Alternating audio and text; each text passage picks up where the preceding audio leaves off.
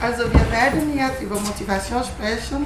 Ich will von meiner eigenen Motivation erzählen. Im Mai 2023 hat der Südnordfunk zusammen mit Our Voice, der migrantischen Redaktion von Radio Dreiecksland in Freiburg, einen Workshop organisiert. Etwa 20 Personen sind zusammengekommen. Wir sitzen in großer Runde in einem Zelt auf dem Radiocamp am Bodensee und sprechen darüber, was uns motiviert, uns mit Klimakrise und Migration radioaktivistisch auseinanderzusetzen.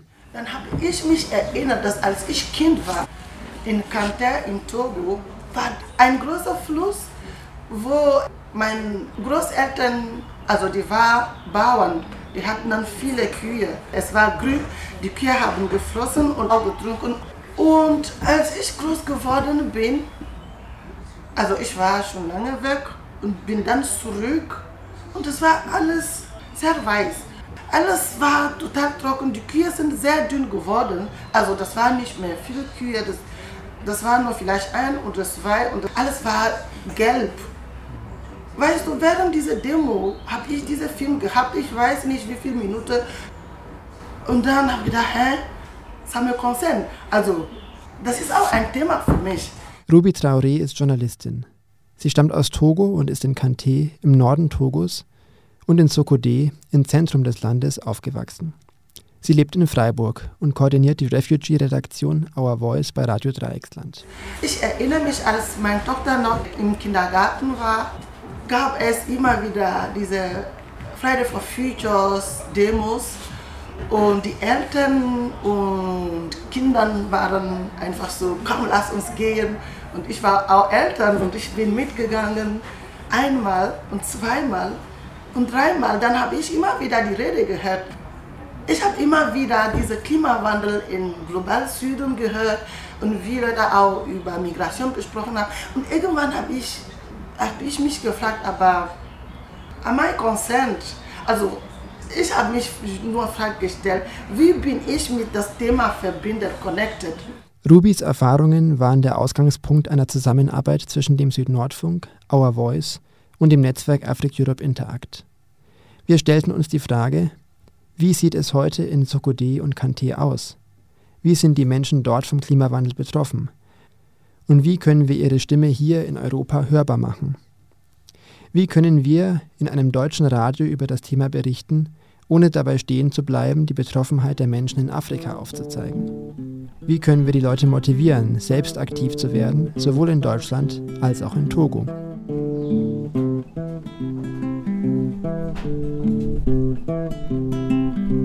Als Netzwerk Africa Europe Interact arbeiten wir mit Einzelpersonen und verschiedenen Gruppen in Togo zusammen.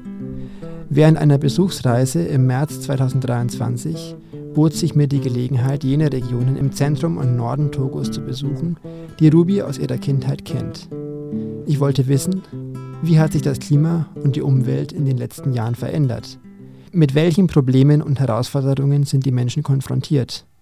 Was bedeutet das für ihren Alltag, ihr Leben?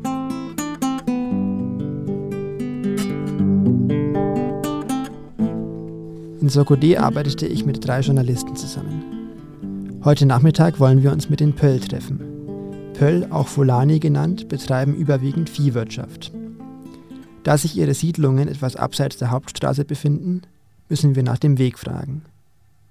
In Pario, etwa 10 Kilometer nordwestlich von Sokodé, treffen wir Chakura Naseim. Er kennt die Pöll sehr gut und rät uns, am Abend wiederzukommen. Denn jetzt sind sie mit ihren Kühen unterwegs. Am Abend kommen sie zurück in die Dörfer. Als wir über den Klimawandel ins Gespräch kommen, beginnt Naseim zu erzählen. Er zeigt uns seine Felder. Hier wird Yams angebaut. Die trockene Erde ist für die Knollen angehäufelt. Chakura Naseim ist Bauer und Geflügelzüchter. In den letzten Jahren habe sich die Umwelt dramatisch verschlechtert. Nichts wäre so wie früher, berichtet er. Papa Eto übersetzt. Avant ici, là, c'était une forêt. C'est l'entourage de tous les arbres. Aujourd'hui, c'est disparu. Früher war das hier ein Wald. Die Umgebung war voller Bäume. Heute ist alles verschwunden. Es war ein Ort, wo es Tiere gab, wohin sogar die Leute aus Sokode kamen, um zu jagen. Heute findet man nichts mehr.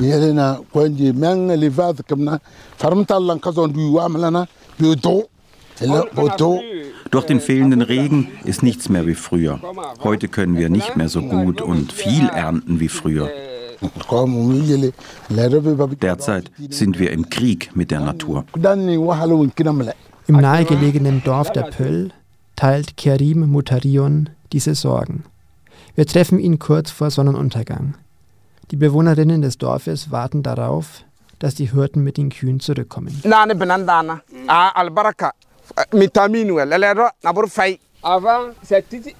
Früher war das Land fruchtbar. Jetzt haben die Sonne und die Klimaschwankungen die Fruchtbarkeit der Böden zerstört. Normalerweise müssen die Kühe nicht weit gehen. Wenn wir hier anbauen, ist das Land fruchtbar. Normalerweise haben wir reichlich Wasser, aber zurzeit gibt es kein Wasser mehr.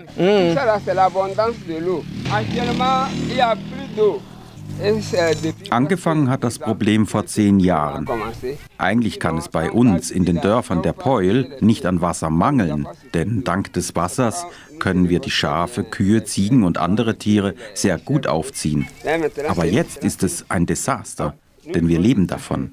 Nicht nur die Viehzucht, auch der Ackerbau ist von der Trockenheit betroffen.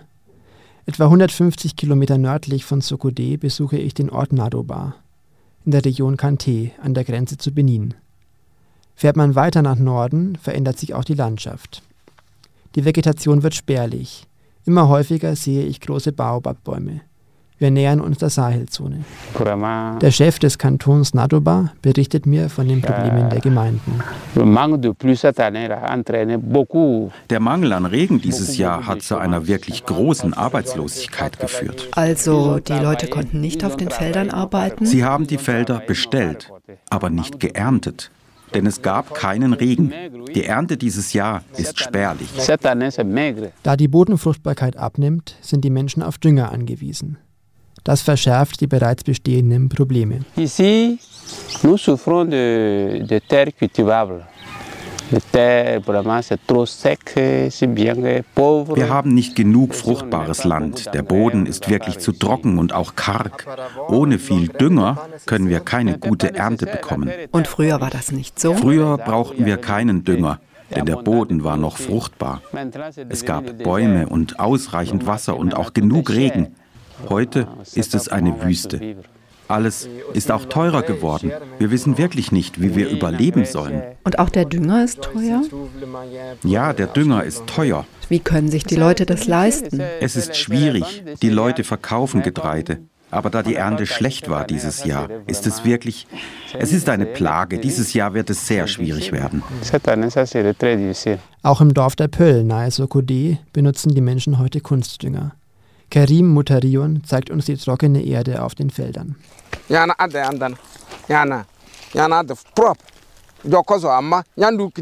Früher war die Erde hier, wo wir pflanzen, schwarz und fruchtbar. Heute ist die Fruchtbarkeit verschwunden. Jetzt müssen wir Dünger benutzen. Durch den Dünger ist unsere Nahrung nicht mehr natürlich, sie wird künstlich. Nicht nur die Landwirtschaft. Insbesondere die Kühe sind von der Trockenheit betroffen.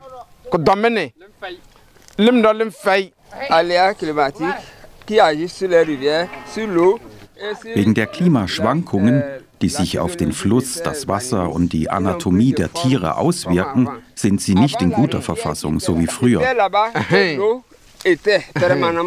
Früher gab es am Fluss immer Wasser und sie gingen dorthin, um zu trinken.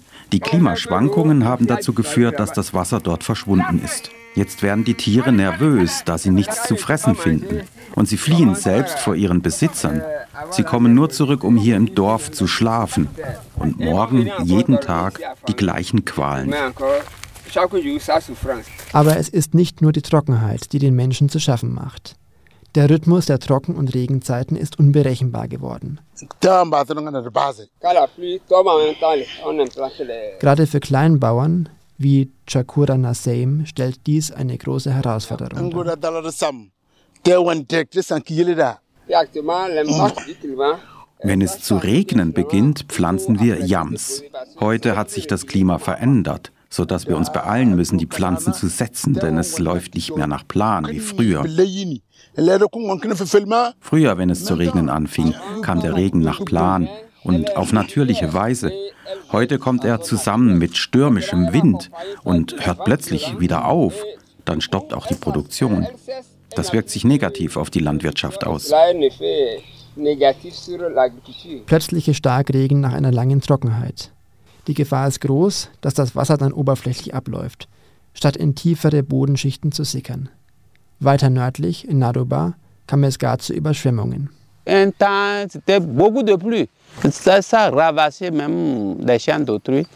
Einmal hat es sehr viel geregnet. Dabei wurden die Felder geflutet und zerstört. Eine wirkliche Überschwemmung. Und danach ist alles schnell wieder getrocknet. Der Regen kam heftig. Es gab viel Regen, sehr ergiebig. Felder wurden überschwemmt. Und dann hörte er wieder auf.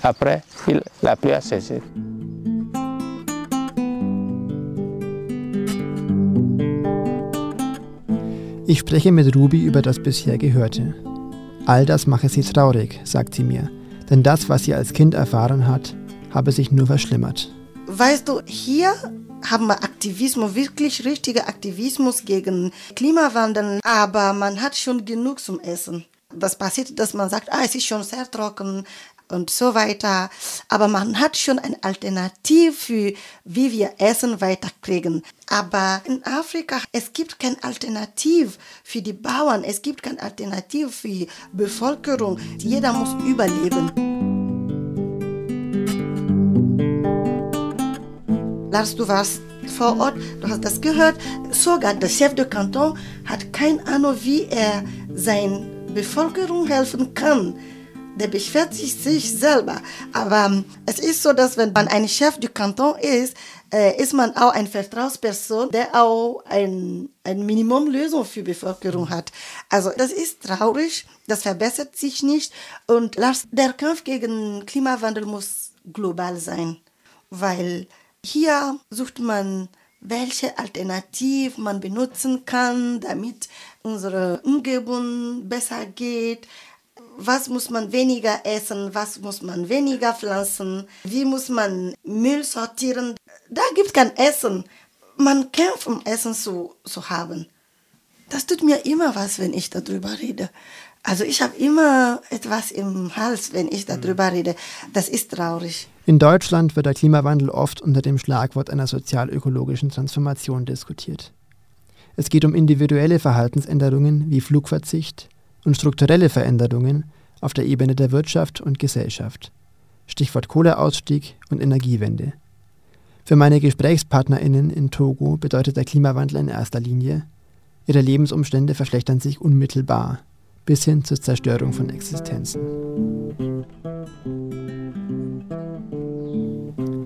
Wir besuchen den Ort Amaide, etwa 25 Kilometer nördlich von Sokodé. Chakejeri Sama ist Präsident eines örtlichen Komitees für regionale Entwicklung. Er führt uns zu einem Fluss. Für die Menschen hier ist es ein besonderer Ort. Der Fluss heißt Bolé. Und warum heißt er Bolé? Bolé bedeutet ein Fluss, der atmet. Ein Fluss, der gibt, der Leben gibt. Deshalb nennen wir ihn Bolé. Es ist also ein heiliger Fluss. Ja, es ist ein heiliger Fluss. Aber gleich werden wir einen heiligen Ort im Bolé besuchen. Diesen Teil nennen wir Kokonima. Wir stehen auf einem offenen Feld in der prallen Sonne des späten Vormittags. Vom Fluss Bolé sehen und hören wir nichts. Jedoch deutet die dichte Vegetation vor uns, darunter auch einige große Bäume, auf einen Wasserlauf hin. Auf dem Weg hierher haben wir nur wenige Bäume gesehen. Früher, erzählt Jacket Jerisama, sah es hier ganz anders aus. Dieses Gebiet hier war ein großer Wald. Die Menschen konnten nicht hierher kommen, denn es gab dichte Bäume und auch wilde Tiere. Hierher konnte nicht irgendwer kommen. Es waren die großen Jäger, die bis zu diesem Ort gehen konnten. Wann war das? Das war ungefähr 1800. Man konnte diesen Ort nicht betreten. Was maßt du dir an, hierher zu kommen? Und wann haben sich die Leute von Amaide hier niedergelassen? Wie ich es gesagt habe, die Leute von Maide kommen aus Tabalo. Es war wegen dem Fluss, dass die Leute von Maide Tabalo verlassen haben. Um einen Fluss zu haben, der immer viel Wasser hat.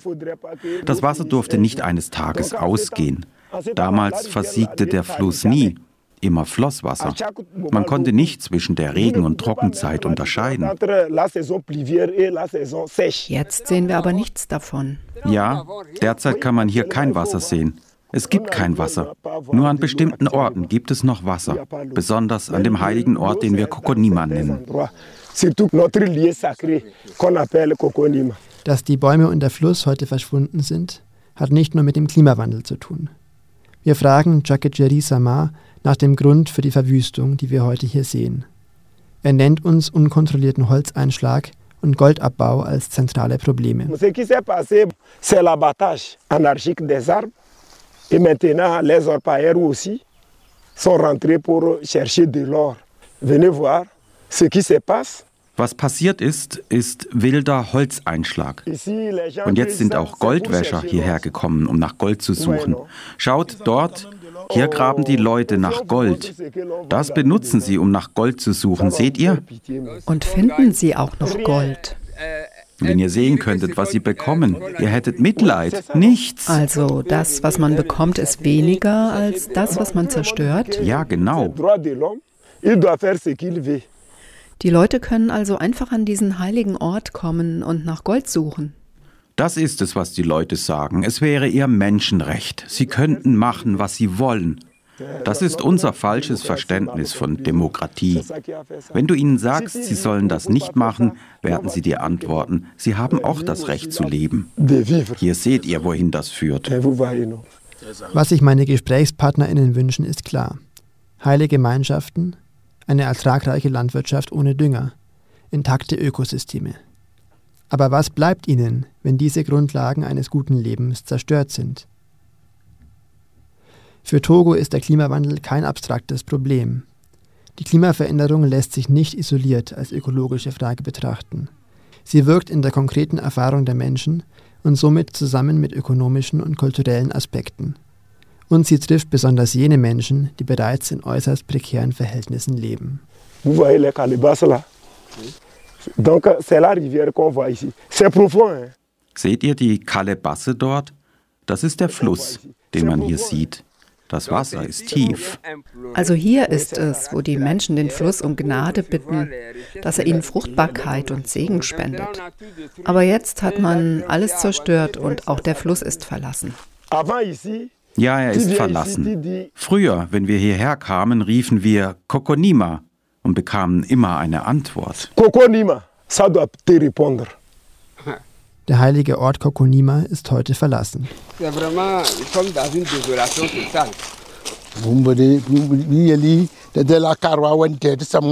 Wir sind in völliger Verzweiflung. Wir fragen uns, wohin führt uns dieses Siechtum? Und vor allem dieser Klimawandel, der unsere agrarökologischen Lebensgrundlagen betrifft und uns selbst. Wir sind völlig verzweifelt und entmutigt. Wir fragen uns, wann wird es wieder regnen? Jakura Nasseim wirkt gedrückt.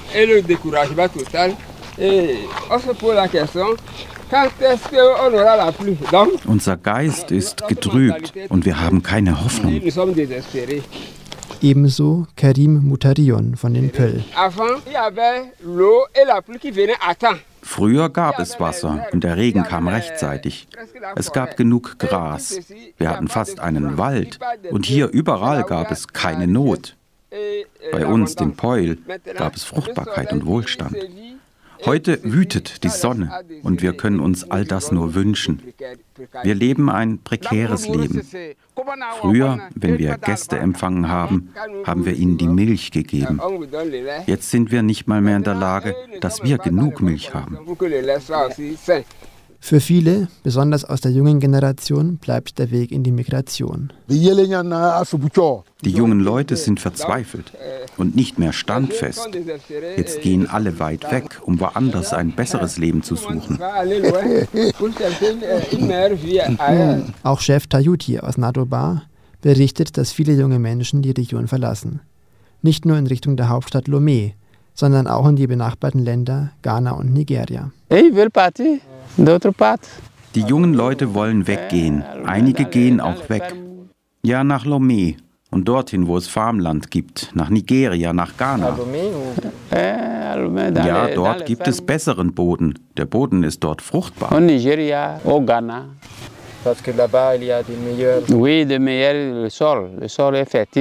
Doch wir treffen auch Menschen, die sich für eine Verbesserung vor Ort einsetzen. Unweit des heiligen Flusses Bolé zeigt uns Chakejeri Sama ein Aufforstungsprojekt. Voilà un peu ce que nous sommes en train de préparer ici. Vous allez voir qu'on a arrangé un terrain Hier seht ihr ein bisschen, was wir gerade versuchen. Wir haben ein Gelände vorbereitet, bis zu fünf Hektar. Dort, das ist das Gelände. Das ist für die Wiederaufforstung.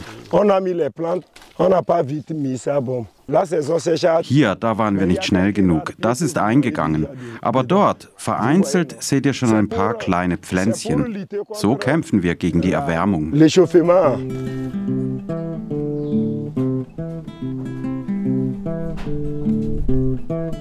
Auf dem Rückweg von Amaide nach Sokode machen wir einen Stopp im Ort Kuonyade.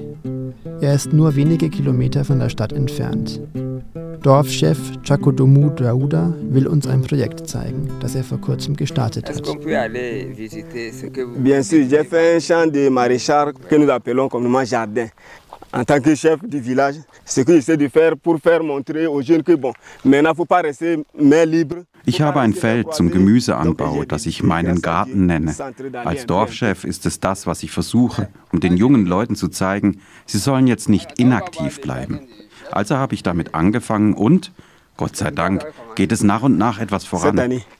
Wann hast du mit dieser Arbeit angefangen? Dieses Jahr, am 3. Januar 2023. Macht ihr das ohne Dünger? Wir machen das ohne Dünger.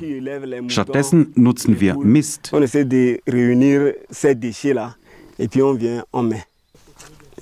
Le portail. Donc on vient comme ça, on fait comme ça et puis on rentre. Du hast einen kleinen Brunnen. Es gibt hier Leute, die Kühe und Hühner aufziehen. Wir versuchen, die Abfälle zu sammeln. Dann verteilen wir sie hier. Wie oft gießt ihr? Wir haben Löcher gegraben, Löcher, um Wasser zum Gießen zu bekommen. Aber das Wasser ist aufgebraucht. Wir versuchen so zurechtzukommen. Es gibt mehr als vier Löcher, die wir für das Wasser gegraben haben. Wir gießen zweimal am Tag. Wir gießen morgens und abends. Und sind eure Strategien, um diese Gegend vielleicht wieder etwas zu begrünen? Wir sensibilisieren für die Wiederaufforstung. Niemand kann heute neu anbauen. Die Leute werden dafür auch einige Bäume zerstören und das Gelände dann so zurücklassen. Sie zerstören die schlechten Bäume, aber bisher pflanzen sie keine nützlichen Bäume wie Cashews. Cashewbäume funktionieren gut. Sie tragen Früchte, die die Leute dann ernten. Seht ihr? Ich frage Ruby, was sie über diese lokalen Lösungsansätze denkt. Initiativen gibt es, aber die sind nicht genug. Auch als Kind habe ich schon erfahren, dass Leute Garten haben, aber Nebenflüsse, die schon von Natur sind. Und da hat man Gemüse, Salat und alles gemacht. Aber alles so ist jetzt getrocknet. Und deshalb ist es schwierig. Ein Chef kann das schon machen, weil der hat auch Sujet, die dabei helfen. Das ist schon was. Aber es ist wirklich ein, ein Tropf Wasser ist mehr. Das reicht nicht. Ein Land kann nicht so leben, weißt du. Aber was können wir tun, wenn die kleinen Lösungen, die mir vor Ort gezeigt wurden, nur ein Tropfen Wasser im Meer sind? Klar ist, es braucht strukturelle Veränderungen. Besonders beim Thema Klima sei es unsere gemeinsame Verantwortung, einfach korrekt Politik zu machen, sagt Ruby. Es geht um Nadoba in Togo, aber es betrifft uns alle. Und deshalb ich denke, wir haben eine Rolle. Ich bin auch von Diaspora und ich fühle mich total betroffen von dieser Situation. Und ich glaube, unsere Rolle jetzt ist vielleicht, diese Realität wirklich weltweit bekannt zu machen. Man weiß, dass es Klimawandelproblem gibt. Aber da hast du Leute, die über ihre eigene Situation reden. Sie teilen ihre Erfahrung mit diesem Klimawandel. Das ist konkret. Das ist keine Geschichte, das ist kein Legend. Und deshalb denke ich, Diaspora muss zusammenkommen, diese Geschichte nicht nur sichtbar zu machen, aber auch Aktionen nehmen. Es gibt schon viele Forderungen in Afrika, aber geht das auf die richtigen Probleme? Ich glaube nicht. Es geht auch um, um wie äh, Multinationalen in Afrika auch sich benehmen. Leute sind von ihr Land aus vertrieben. Ich meine, es ist unsere Verantwortung, die richtigen Fragen zu stellen, um die richtige Lösung zu finden.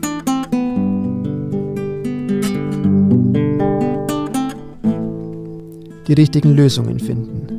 In Togo wurde ich von meinen Gesprächspartnerinnen gefragt, was sie jetzt konkret tun sollten, angesichts ihrer prekären Situation. Ich konnte ihnen keine Antwort geben. Aber bei diesem Gefühl von Hoffnungslosigkeit wollen wir nicht stehen bleiben. Wir wollen vor Ort in Sokodé über konkrete Lösungsstrategien diskutieren. Dafür soll es eine französische Version dieses Beitrags geben, die dann in einem lokalen Radio ausgestrahlt wird. In Deutschland unterdessen möchten wir die richtigen Fragen stellen und die Menschen aufwecken, selbst aktiv zu werden. Es ist ein Kritiker, Leute, es passiert was Schlimmes, weit weg von hier, aber die uns betrifft, weil wir gemeinsam auch verantwortlich von dieser Situation sind.